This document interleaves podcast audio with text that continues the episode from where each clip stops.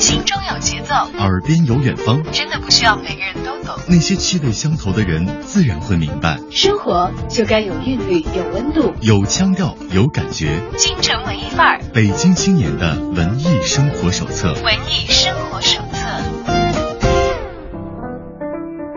在京城文艺范儿遇到有故事的小伙伴，欢迎把耳朵继续停留在 FM 一零六点六文艺之声的电波另一端。我是小昭，今天为大家请到直播间的是一位不折不扣的美女，我们的文艺小伙伴名叫张薇薇，平时呢朋友们喜欢管她叫小张老师，所以今天欢迎小张老师来到我们的直播间。啊，大家好，呃，非常开心今天能有这个机会呢，来在这边跟大家聊天。嗯，小张老师在零七年的时候啊，做了一个女孩子很喜欢的职业。为什么说女孩子很喜欢呢？不一定是所有的女孩子都愿意做这个工作，而是所有的女孩子呢，在进入人生的重大阶段，要步入婚姻之前，要策划一场婚礼的时候，都会需要来自她的帮助。那个时候是做婚庆策划师是吗？呃，其实不是，是这样的，就是是在这个婚礼杂志做编辑，婚礼杂志做嗯，编辑。婚礼杂志对。哎呦，嗯那比这个婚庆策划师好像还要来的更高端一些，是会收集很多前沿的这个关关于婚礼方面的资讯，是吧？对，就是包括女孩子特别喜欢的，比如说婚纱呀、珠宝啊，当季最流行的这些东西。然后像你刚才提到的这些婚礼策划师呢，其实他们很多呢是我的采访对象，然后呢他们会给我展示一些他们做过的婚礼，然后告诉我，比如说今年婚礼上最流行啊、最热门的元素有哪些，然后怎么样办一场好的婚礼，怎么策划婚礼。有当时觉得，我觉得如果要是这么一个编辑的工作的话，简直太好了，因为每天所接触到的资讯都是关于人生的美好一面的，都是重大的幸福的时刻，而且有那么多有着奇思妙想的、有有着天才灵感的一些设计师，把他们的想法呈现出来啊，物化成为一个很梦幻的一个场景，给那些新人提供一些新的参考，永远有一些新的资讯在吸收。那个时候，小张老师应该还没有结婚吧？啊，那个时候没有，那时候还比较小，大概是二十二十四岁。嗯，二十四岁开始做这个婚礼方面的专业的编辑啊。嗯，对，嗯你，做这个事情做了多长时间？嗯，做婚礼编辑的话，大概是做了有四五年左右。嗯，然后是从一本杂志跳到另外一本杂志，但是都是跟婚礼行业相关。嗯，直到自己结婚了，觉得好功课做完了，然后就离开了这个行业，挥手说拜拜了吗？呃，其实也不是，因为就是婚礼圈呢，它是一个怎么说，是一个比较特殊的行业嘛，呃，也算是一个相对来说比较专业的，所以呢，即便现在就是说我没有在从事婚礼的相关工作了，但是我身边的很多朋友啊，还是那个时候交的朋友，比如说策划师啊，或者是婚纱设计师啊，都是我的好闺蜜。现在，就基本上在那个时候，自己从告别学生身份进入到社会，嗯，开始以自己的职业身份去衔接到的各个有关联、有来往的小伙伴儿，也都成为了后来生活当中很亲密的朋友了啊。对，因为零七年那会儿嘛，也是就是说婚礼行业发展非常快的一两年，零七年、零八年，所以有很多现在就是在市场上很热门的那个策划师啊什么，那时候我们也都算是一起成成长，大家彼此帮助这样。那个时候可能他们也在处在一个创业的初期吧，对对还没有说是贵到这个请不起，或者是档期排到明年的那种状况对。，那会儿的结一场婚的价格跟现在相比还是有很大悬殊的。哎，那时候多少钱？那会儿的话，如果是零七年一场，呃，我们不能说特别奢华的啊，就现在说的土豪婚礼，就是一场呃相对来说，比如说两三百人很精致的婚礼，大概在婚庆的费用大概在五万左右，就很已经是很不错了。有两三百人这么大的对规模对对嗯五万块钱很不错了。对，，但是不包含吃饭啊这些。嗯，这是基础的一个构架。对基础的哇，现在嗯想想五万块钱上哪里找，已经完全 找不到了。现在五万块钱基本上只能去婚博会顶了。哦，这现在这个物价飞涨啊，嗯也是让这个有很多的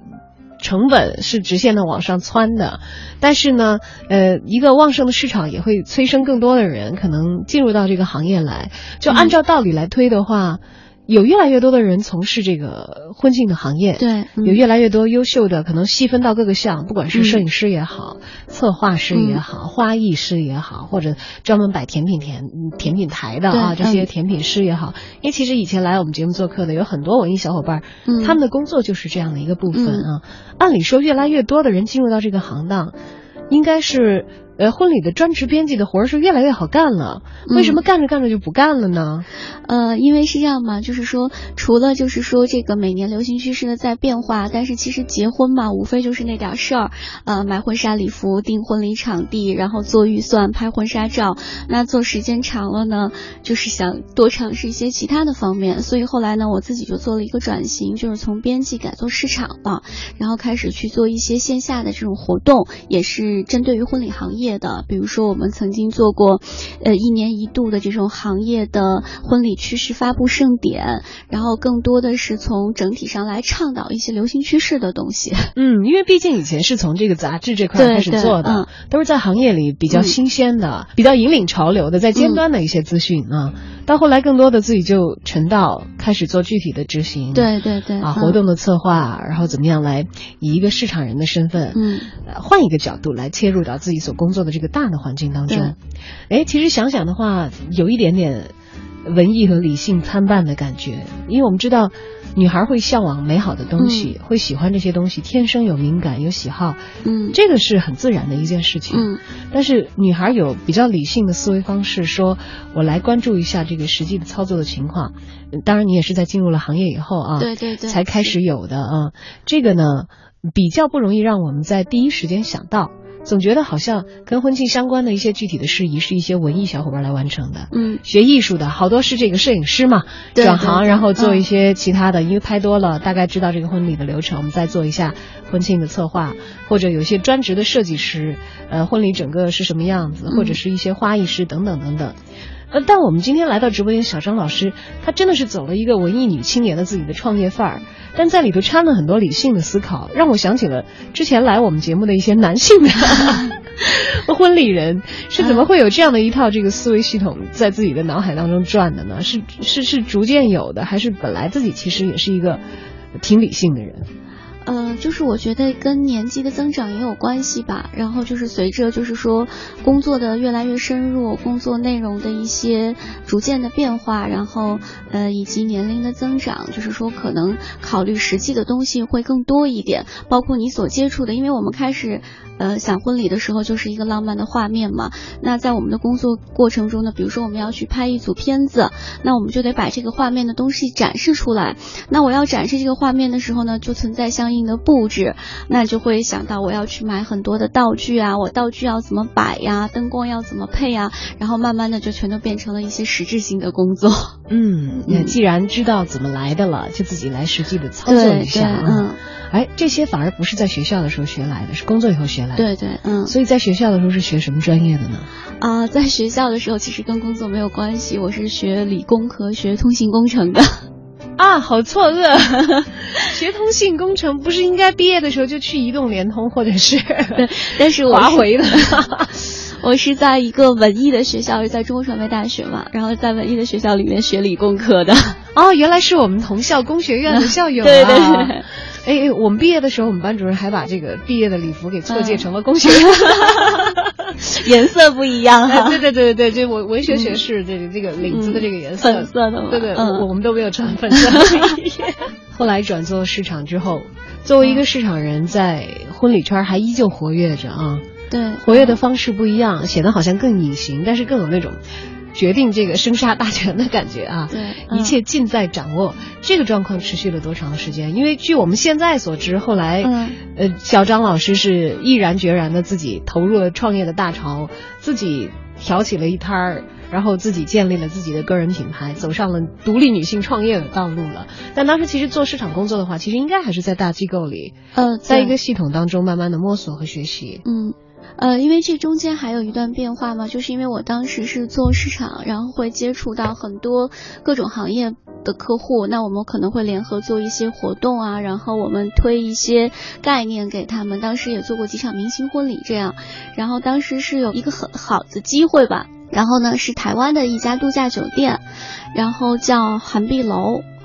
嗯，它是在台湾的话呢，是在日月潭，就整个酒店是非常非常美，中式里面呢带着古朴的那种感觉。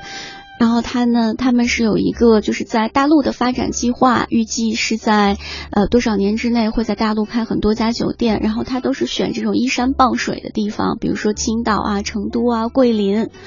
然后当时呢，我的这他是作为我的客户跟我认识的，然后呢，希望就是说，因为他们是度假型酒店嘛，然后他呃第一家酒店在青岛，他希望能把青岛打造成这种北方小三亚的感觉，然后呢，让他的酒店变成一个呃人们一想起来青岛就能想起来一个非常美的一个特别适合结婚的地方，因为它挨着海，然后有山，然后当时我们是看了这个酒店的效果图，它是澳洲设计师设计的，非常非常。常的美，然后我们就觉得说又可以举办沙滩婚礼，又可以举办教堂婚礼，然后它还有一条环岛路上，特别适合拍婚纱照。然后呢，我们在沟通了一段时间以后呢，他那边刚好有一个就是呃婚宴形销总监职位的空缺。然后就邀请我过去，然后我当时就是被这个美景所吸引嘛。然后酒店其实是我完全没有接触过的一个行业，呃，像北京的很多酒店原来都是我的客户，我帮他们做过婚礼秀。嗯，然后呢，我就觉得这是一个好的机会，然后就去了那边。这其实算是一个大的转行，对对对，因为我们知道，在这个在大学选专业的时候是专门有酒店管理的，啊对，还有早年出国留学的很多。同学可能去的都是瑞士，对对对，学酒店管理，嗯，因为在那样土豪的国家，有很多给大家提供高级服务的这些酒店的机构，他们酒店集团有很多的经验可供传授，同时也可以提供很多的岗位，嗯，来消化这些专业所毕业的一个学生啊。但其实，在国内呢，酒店管理兴起来的也会比这个欧洲的发达国家、美美国的发达国家要晚一些，对，但其实需求是一点都不亚于他们的。在这个行业迅猛发展的过程当中，我们的婚礼专职编辑。张薇薇小姐 就转身投到了酒店行业，变成小张老师。呃，那个时候的日子过起来还算是很很轻松愉快的吧？因为毕竟虽然说是跨跨行业，但是婚礼这方面你是很很在行的。如果给酒店完成一些这样的任务，应该是比较驾轻就熟的一件事情吧？喂喂喂喂，为了好装出来的温柔。为了避免分歧而犹豫，三缄其口。为了要成为某人的某某而去自己的真实感受，类似所有的借口全部拿去黑喂狗。为了不被讨厌而迎合所有要求，为了挣脱爱情之上而重色轻友。为了要成为某人的某某而去自己的真实感受，类似所有的借口。去嘿喂狗，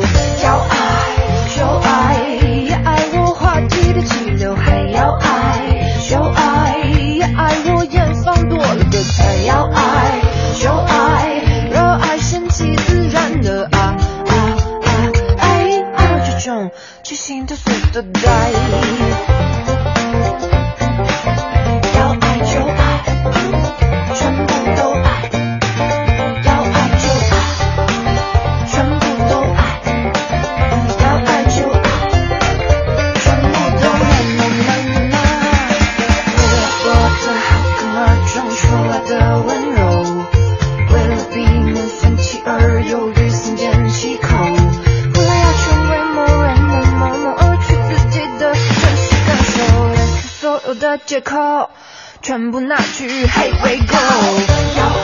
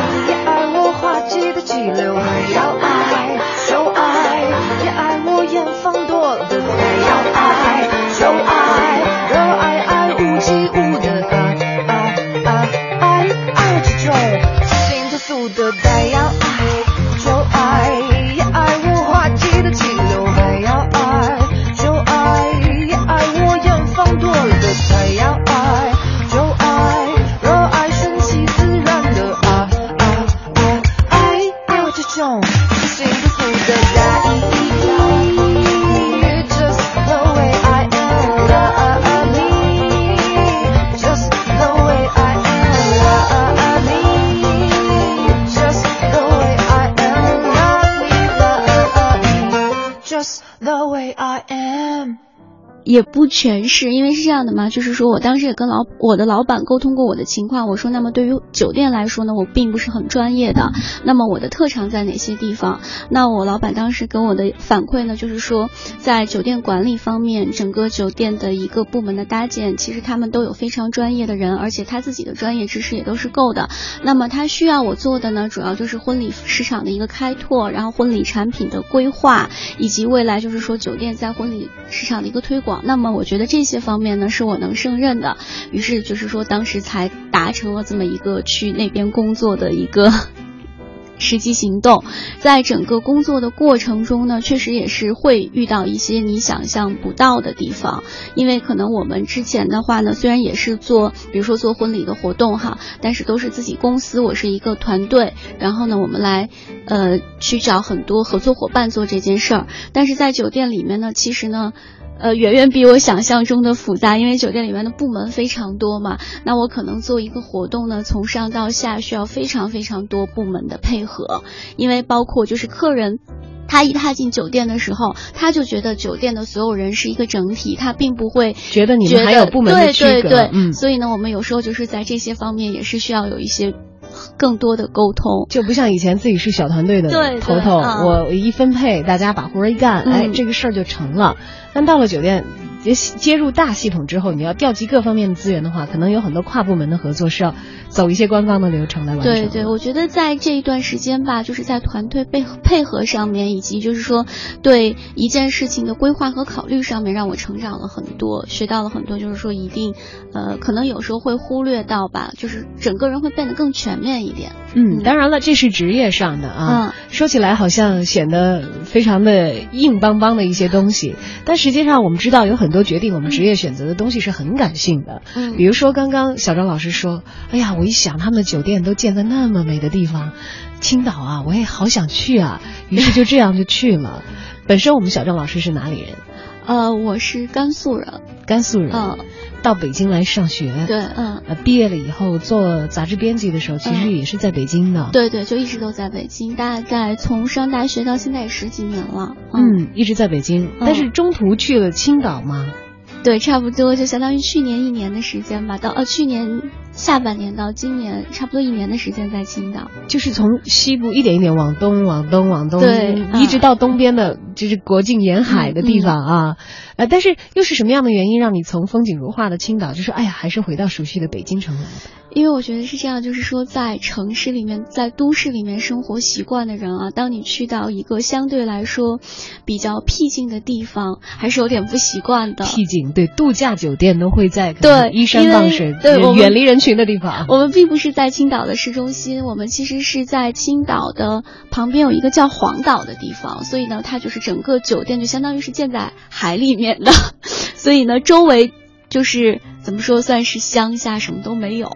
然后呢，我觉得我这个年纪吧，相对来说还是比较浮躁的一个年纪，然后在那样的地方待久了呢，就是觉得，嗯。就我每次从青岛回北京的时候，因为我在那边差不多一个月会回来两三次嘛，因为青岛到北京其实也很近，方便啊飞机的话一个小时，高铁的话四个多小时嘛，所以还是常常回来。然后呢，在这个过程中，我就发现每次回北京的时候，觉得北京真好啊，这是原来一直在北京生活的时候不会感觉的。哎，跟我说说北京哪儿好？我们大家待在北京待的时间长了，都觉得这不好那不好的，真的又堵车，你知道吧？天气又热。就 是生活非常方便，因为你在北京生活，你可能并不觉得哈，但是像我像我们这样，就是说，比如说我在青岛，然后有的时候呢，我十点钟从酒店下班，那我出来以后呢，我们是在那个酒店附近有。公寓楼是我们的宿舍嘛，那就发现其实什么吃的都没有了。然后你要想吃点宵夜是件很困难的事儿。夏天自己动手 DIY 对夏天的话相对来说会好一点嘛，海就是鲜呐、很对，夏天海鲜会多，但是冬天啊、秋天啊、春天，就天气相对凉的时候哈、真的是什么都没有，就不像在北京，你晚上比如说两点钟，有时候你觉得饿了，你想出去吃饭都是可以的。然后呢，就是看见大街上特别热闹，人特别多，特别是我记得有一次，呃，我从机场回来。回家嘛，然后那天是刚好经过了一下三里屯，已经十二点了吧，然后我就看着那个三里屯熙熙攘攘的人群啊，心里就默默的感叹说：看，这个是北京，这是十二点的北京。青岛的话，就算它的室内哈，到晚上十点钟、九点钟吧，基本上车和人都很少了。嗯，属于都市的喧嚣绚丽的一面，嗯，可能在一个依山傍水的假日酒店的工作生活当中是感受不到的。对，嗯，但是我觉得可能还有一个原因，毕竟在北京生活了这么多年，嗯，自己的朋友圈子，对对对，朋友圈子像你说到底是非常重要的，因为呃，你能。身边的一直有朋友的时候也是不觉得，然后当你到了青岛呢，就是。因为我不是一个不能说说是一个特别开朗的人，所以就是说，呃，交朋友还是需要一定时间的嘛，在彼此了解的基础上慢慢变成好朋友。那么刚开始到青岛的时候，身边确实没有什么朋友，基本上是工作伙伴，都是工作伙伴。而且呢，因为我的很多同事他们是青岛本地人嘛，他们的家庭啊、孩子啊都是在本地，所以基本上呢，他们有他们自己的圈子，我就比较难。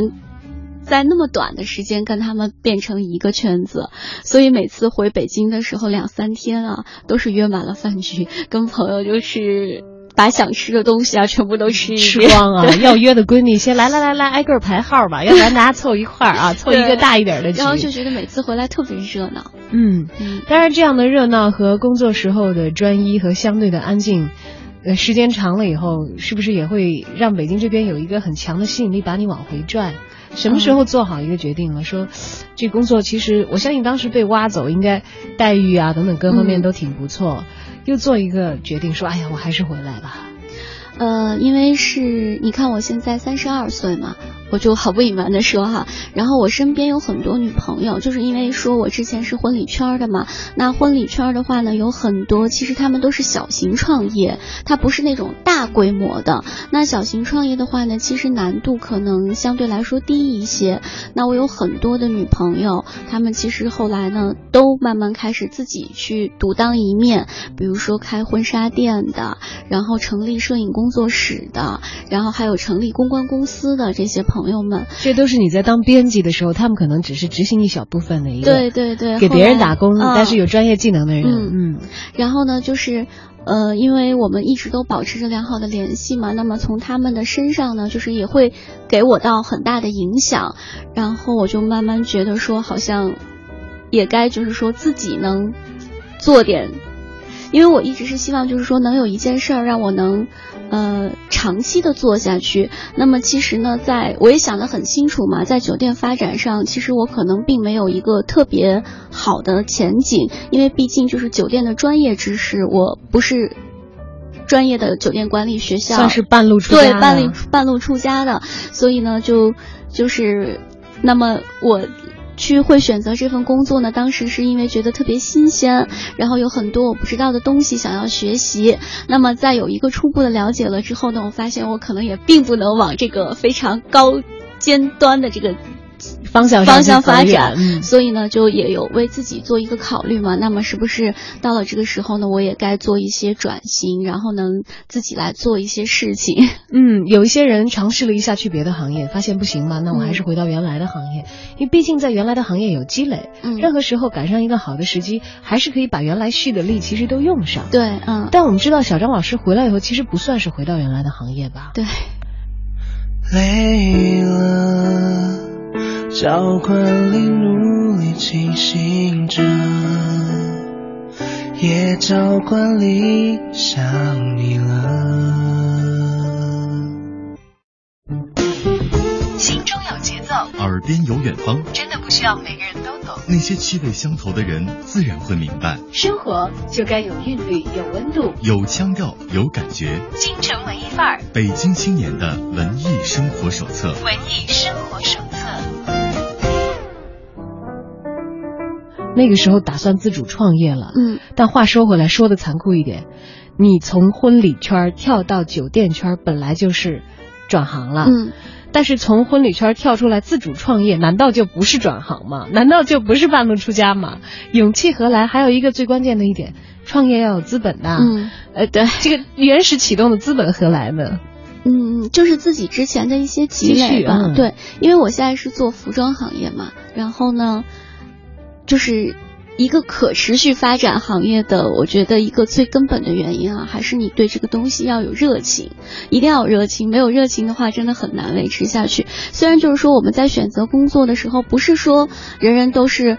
能把喜欢的事儿当做工作嘛，但是如果说你要想做得更大更好，我觉得起码就是说对这个东西你是喜欢才能坚持的。那我呢，真的是特别的喜欢买衣服。就是一直持续了很长的一个爱好。对对对。然后呢，买的特别多的时候呢，就是，呃，后来就是有了微博嘛，有了微博以后呢，那有时候会在微博上面发自己买的衣服，那很多人就会觉得说，哎，我发现你选的比我们选的都好看，是同样的品牌哈，为什么你就能从里面选出来好看的衣服？然后呢，为什么你做一些简单的搭配，就是比。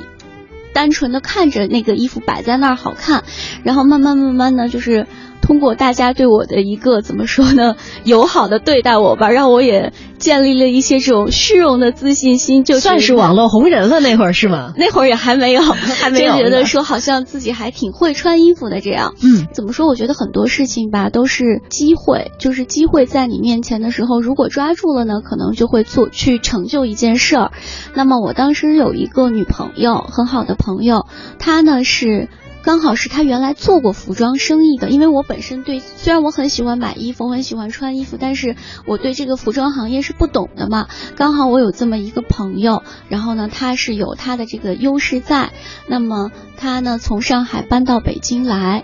然后呢，我们变成了特别特别好的朋友。那女生的好朋友总希望说大家能一起做一些事情嘛。然后他当时呢就说，要不然我们合伙一起来做一个品牌，我们来卖衣服吧。于是呢，才有了就是说现在的这个大象跟长颈鹿。大象跟长颈鹿是现在的创业品牌。对，我们有服装从原创设计制造到这个生产完毕了以后上架售卖的全流程。嗯。但刚开始其实合伙人来找到自己的时候是想。开一个服装店而已。对对对，啊，开始我们最开始是考虑做线下，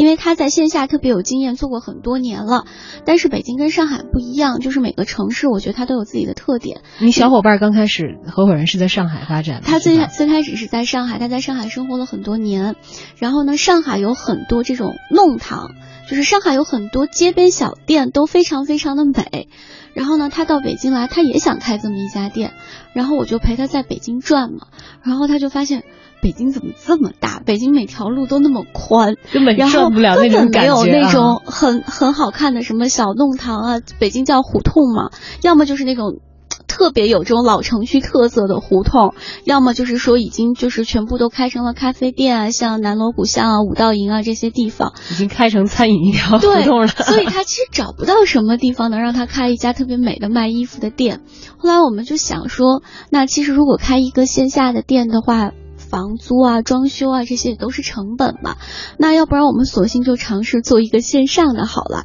然后我们就。开了一家淘宝店，开淘宝店是今年的事吗？啊，没有没有，已经两年了，已经是两年的事情了啊。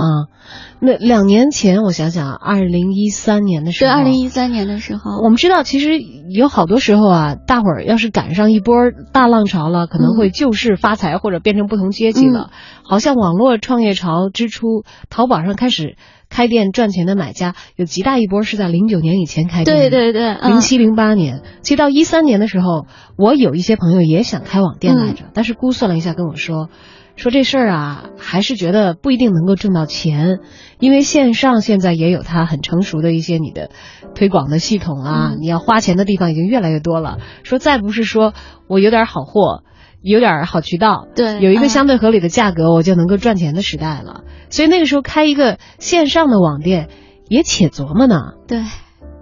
但是其实真真的就是有的时候吧，这些事情就算是天时地利人和，也算是我运气好，真的。因为就是熟悉我的，像微博上的一些朋友，他们都知道，就是说我为什么会有这家店嘛。呃，因为我在就是说在做这个婚礼编辑的时候，我当时有一个老板，然后我的老板呢，他算是一个红人。呃，她是上海人，然后她的老公呢是一个作家，然后她自己呢最早的时候是上海 SMG 的主持人，然后她还演过上海特别红的情景喜剧。然后呢，在刚刚有微博的时候，他就特别喜欢在微博上发各种特别搞笑的段子变成了这个微博大 V 了。对，所以呢。呃，他呢有一天在微博上夸我，然后就说发现我特别会买东西，然后比如说我们在小店里面一块逛街看到的裙子，比如说八九百块钱的，然后我在淘宝上能找到三四百块钱一模一样的。其实他就是发了这条微博，然后我那天涨了一万多个粉丝，哇，哎，这个是很好很好的一个礼物啊。对，就是通过他呢，才让我有了就是最开始的这样一个粉丝积累。那这会不会那个时候的粉丝是会把你当成一个很厉害的买手来看的？对，那会儿的话，大家就每天都跟我留言和评论说，你能不能再推荐一些物美价廉的东西啊？比如说推荐一些什么上班的职业装啊，推荐什么上班的包啊，或者是休闲度假的东西啊，大家就希望我多发一些淘。淘宝链接，你看还是懒人多。对对对，真的特别特别的懒。因为我后来卖衣服的时候也发现哈，就是，呃，如果说上衣和裤子都是我们家的，那就会卖的特别好。如果说上衣呢，可能是我在别的店里自己买的，只有裤子是我们家的，那么销售情况就会略对我们客户的问题就来了，那这个裤子我要配什么上衣呀？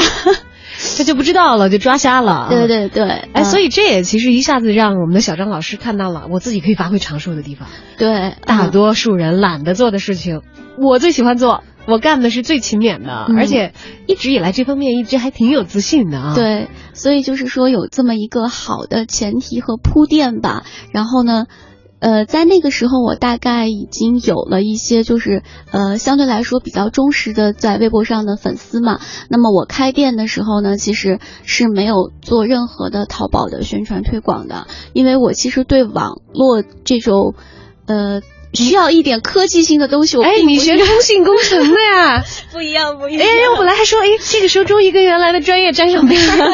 然后。就是，然后我们就是先做一个前期的大的准备呢，准备好了我们再开店呢，还是说我们先把店开起来，然后再慢慢调整？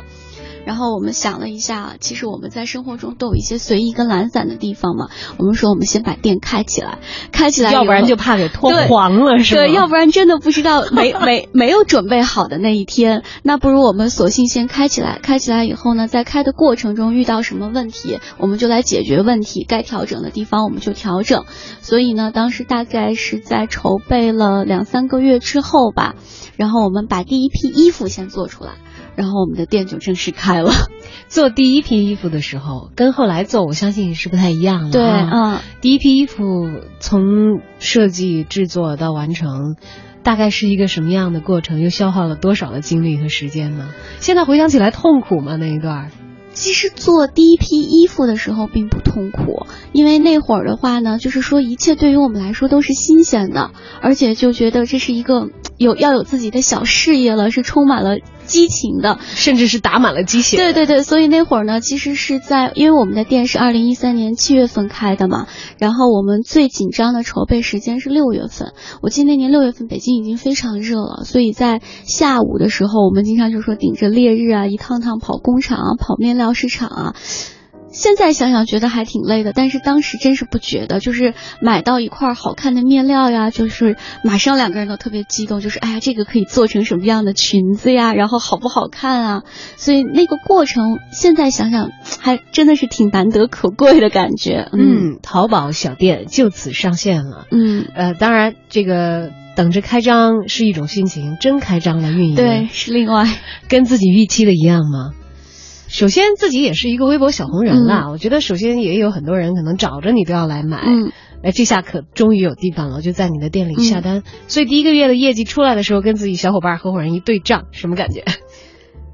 其实，说实话，我们都没有仔细的对过账。我们天哪，非常糊涂的那种。就这样的情况也可以创业的呀？对，我们就说我们不要亏哈，我们先不要亏就好了。但是怎么说呢？就是第一批出来以后，比我们预想的效果要要好。呃，就是说我们在没有淘宝上花钱做任何推广，就是靠微博，然后靠身边朋友的支持，他们帮我们做一些转发、做一些推荐的情况下，我们第一批算是卖的相当不错。然后整个呢，就是让我们两个也都还。是非常开心的，就松了一口气，觉得啊对，觉得这个事情呢没有失败，是可以做下去的，嗯，就不至于说开三个月完了，这个这个本儿赔的差不多了，我们关店吧，对对，不太可能那样子啊，基本上运行到了轨道上了。初看春花红，转眼已成冬，匆匆匆匆，一年容易又到头，朝光逝去无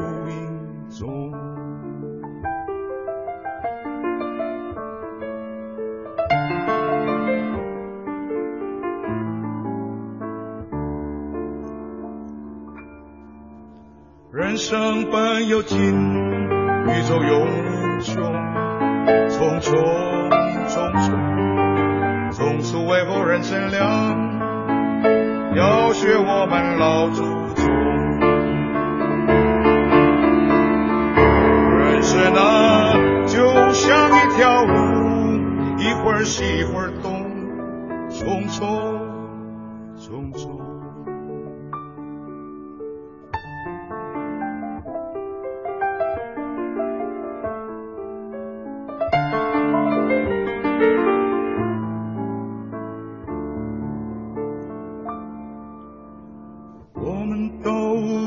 路人，珍惜光阴莫放松，匆匆匆匆，莫等到了尽头，望叹痴心者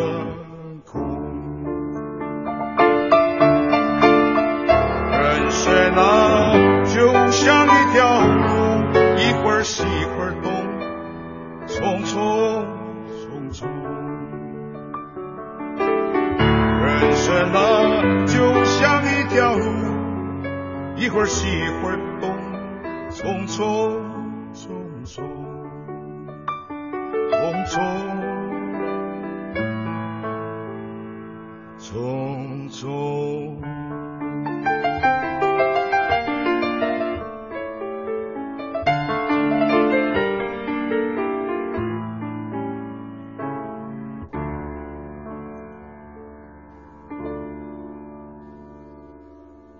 们知道开淘宝店也很细碎的，对，你也会嗯雇很多像客服啊、嗯或者其他的人来帮你完成一个店的运转，嗯，然后或者有有专门的人负责疯狂的发快递啊，或者怎么怎么样。对对。那网店的老板娘主要负责什么？就你自己而言，你和这个小伙伴的分工，因为小伙伴以前是做线下的店嘛，对对到了线上了，你们怎么样来分工呢？呃，是这样的，就是呃，因为一开始啊，因为我们也是小本经营嘛，我们其实是没有雇什么人的，大部分的工作都是我们自己来来完成嗯自己当客服。这是好办法，因为投进去的钱都是自己之前的积蓄啊，对，要花出去就花出去。是的，是的，自己当客服，自己发货，自己订工厂，自己打包装，一开始都是这样做的。嗯、怎么说呢？就是说。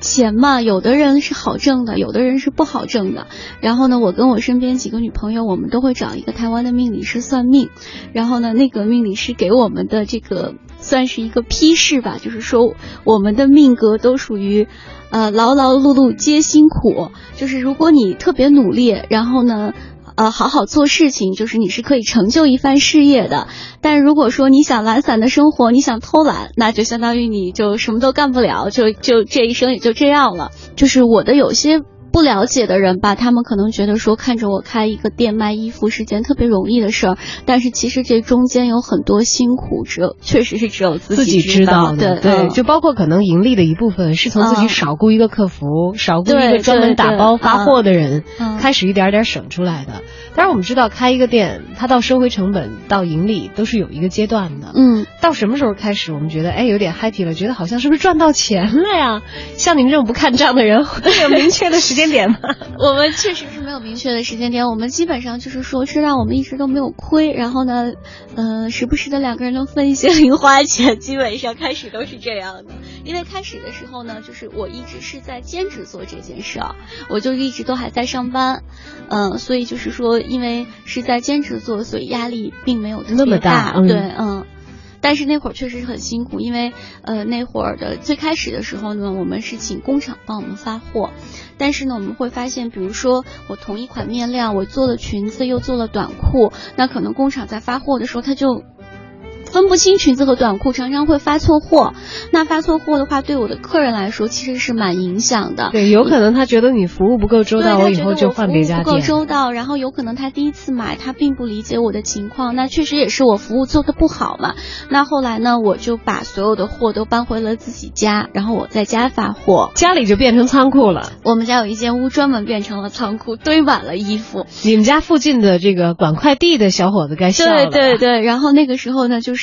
呃，我是周一到周五上班嘛，然后每天下班回家以后呢，呃，差不多从十点钟开始发货，因为你上了一天班很累，然后回家以后先吃点饭，然后休息一下，先缓解一下自己的心情，攒足体力好，可以来干自己的活儿然后从。十二点开始发货，打快递单子，然后配货、包装，然后差不多每天一点钟才能睡觉。然后第二天上班之前呢，快递会过来把所有的货取全部取走对，啊嗯，啊，就是这样子完成了初期的时候这样一个小店的架构。间差不多维持了半年到八个月吧。嗯，后来发现店发展的还不错，作为老板有更重要的事情 要来做了，是吧？对对对，后来就把这一部分的，因为加上后来因为我接受了那个青岛的工作嘛，长期不在北京，我没有办法自己发货了。嗯，哎、但是小店运行的不错，我觉得也是能够让你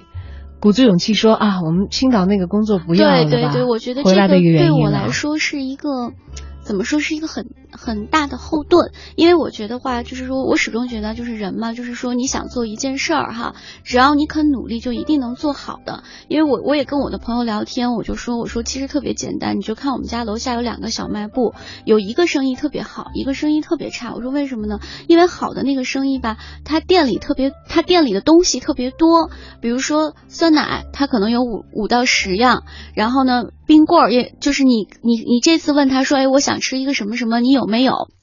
他可能这次没有，下次你去的时候，他就会主动的跟你说，哎，你上次想要的那个我们已经进来了，你可以买。那这家店的生意呢就会越来越好。那另外一家呢，就是你每次去他都爱搭不理的，那所以那家店的生意就越来越差。所以我就说，就是一个小卖部，只要你肯用心经营，那它其实的利润也是不低的。那么做衣服这件事儿，我觉得也是。然后一个是我自己感兴趣，我喜欢；二是我确实有一些比较好的这个。呃，前期的铺垫在这儿，我可能比别人会少一些努力，那我这个店就能做得更好嘛。那么我觉得基于这样的情况呢，当时就觉得说我有一个后盾在，那么我酒店的工作可能确实也不是我想要一个呃是长期做下去的对对、嗯那么我长期做下去的，可能在两者之间比较的话，那我觉得这个我的店是我想要让它能更好发展，然后我未来也有一些规划，有一些美好的设想在里面。那么我就决定说，在这个年纪吧，是该为自己以后。就是有一个长远打打算啊然后就决定说，那么我来好好的做这个店。好吧，所以从此以后媒体人也不当了。当然，酒店业的时候 媒体人就不当了啊。我们酒店的高级白领也不当了，我就把我定位在一个小小的服装品牌的老板娘。嗯，虽然可能听起来觉得啊，小小个体商户，对对对，是这样的。对，啊你你离以前的那些大的机构、那些很光鲜的职业背景，嗯可能是是有一定差距的。但是对自己来说，可能有更多内心的收获是实在的。对，从此以后，嗯觉得踏踏实实的，我敢一人出来闯天下啊！嗯拉着我的团队，我可以不但是自己活得好好的，嗯还能养活我们小团队里的这么多的人对，，嗯大家一起奔有奔头的过有奔头的生活。那回到了最这个创业的行当当中来的话，我们知道一个品牌它也是从诞生。到成长，到可能越来越壮大这样的一个过程。刚开始是自己和合伙人心里都还没底的一个小店，经营到现在，哎，成长的还挺茁壮的，嗯不错，给了大家很多的鼓励。名字叫大象和长颈鹿，对。不知道的还以为是一个儿童的卡哇伊的服装品牌呢。对对对，因为是这样，就是开开始给店起名字嘛，不知道起什么好。然后呢，后来我们说，那反正因为一开始也没有有一个特别的。长远的打算就说，那我们先随便起一个，然后我就想说，要不然叫大象跟河马吧，因为呢，大象跟河马是我最喜欢的两种动物，嗯，但是河马的英文呢叫 hippo，就觉得念起来不是特别的顺口。对，然后后来我们说，我就想说，那不然叫大象跟长颈鹿吧。大象比较敦实的感觉嘛，那长颈鹿是一种 特别高挑的感觉，从形象上也挺配的，可爱。对，后来我们就叫了这个名字。叫了这个名字以后呢，有好多朋友就是对我特别好，他们看到了各种，比如说去泰国，因为泰国大象特别多嘛，然后去泰国呀，或者去哪里玩，只要看到大象跟长颈鹿的东西，就会买来寄给我。呃，作为这个品牌的形象相关的这些可爱的纪念品啊，嗯，来发给这个店里的老板娘。嗯，当然了，有的时候你也会觉得这个品牌的名称也好，这些形象也好，似乎和小张老师走过的路有一些暗合。嗯，像大象敦实稳重，它可能不会跑得非常的快，但它是一个非常有力量的一个存在。而长颈鹿虽然可能不会发出让你印象深刻的声响，但是有长长的脖子。啊，人家都说在高的地方可以看得远嘛。嗯如果我们看到前方有路，能够像大象一样一步一步踩实的往前走的话，对于女孩子来说，一个有积累、有底气的人生，也是慢慢前进的过程当中一笔非常宝贵的收获。嗯，而这个财富还是可持续性的，可以继续的带来更多更多的收益的。对，嗯也许创业的魅力就在于此吧。虽然它有很多的辛苦，当然可能有的朋友会说，我们文艺范为什么总是找一些好像创业很成功的小伙伴来讲啊？呃，人生有的时候需要一些鼓励，嗯，有的时候也需要一些，就好像刚才小张老师说的一样啊，我去找了一个算命的，你不管他靠不靠谱，对对对，但至少他给了你一个提示，是讲任何时候你可能要靠自己的情景，对一点一点去积累，才会有一些成绩的。任何时候，如果你纵容了自己的散漫，也许就什么事情都办不成了。对，因为有时候我们其实就是需要朋友从旁边，呃，旁敲侧击的给你一些肯定，给你一些鼓励，然后能让你，因为有时候你做一些事情的时候，心里难免会打鼓嘛。但是有人给你肯定，跟你的想法一样的时候，你就觉得说，嗯，那我就可以走下去，我就可以坚持下去，这样。嗯，感受到希望，并且嗯在希望的感召之下，不怕困难的大胆的往前嗯行走吧。当你走出一段路的时候，你回望一下啊，原来过来的风景很美啊，是因为你已经走到了这一个阶段的目的地，有那个回望的心情了。而前方其实还有长长的开拓的道路，也希望我们的小张老师和热爱你的小伙伴们可以鼓足勇气，一起往前走下去。好的，今天由于时间的关系啊，非常愉快的聊天也只能暂时进行到这里了。回头希望有时间的时候再度邀请到我们的小张老师来到节目当中做客。好的，好的，那今天就谢谢大家。嗯，感谢您的收听，再见。在这世界里，有很多的地方，等着去发现它的美微风，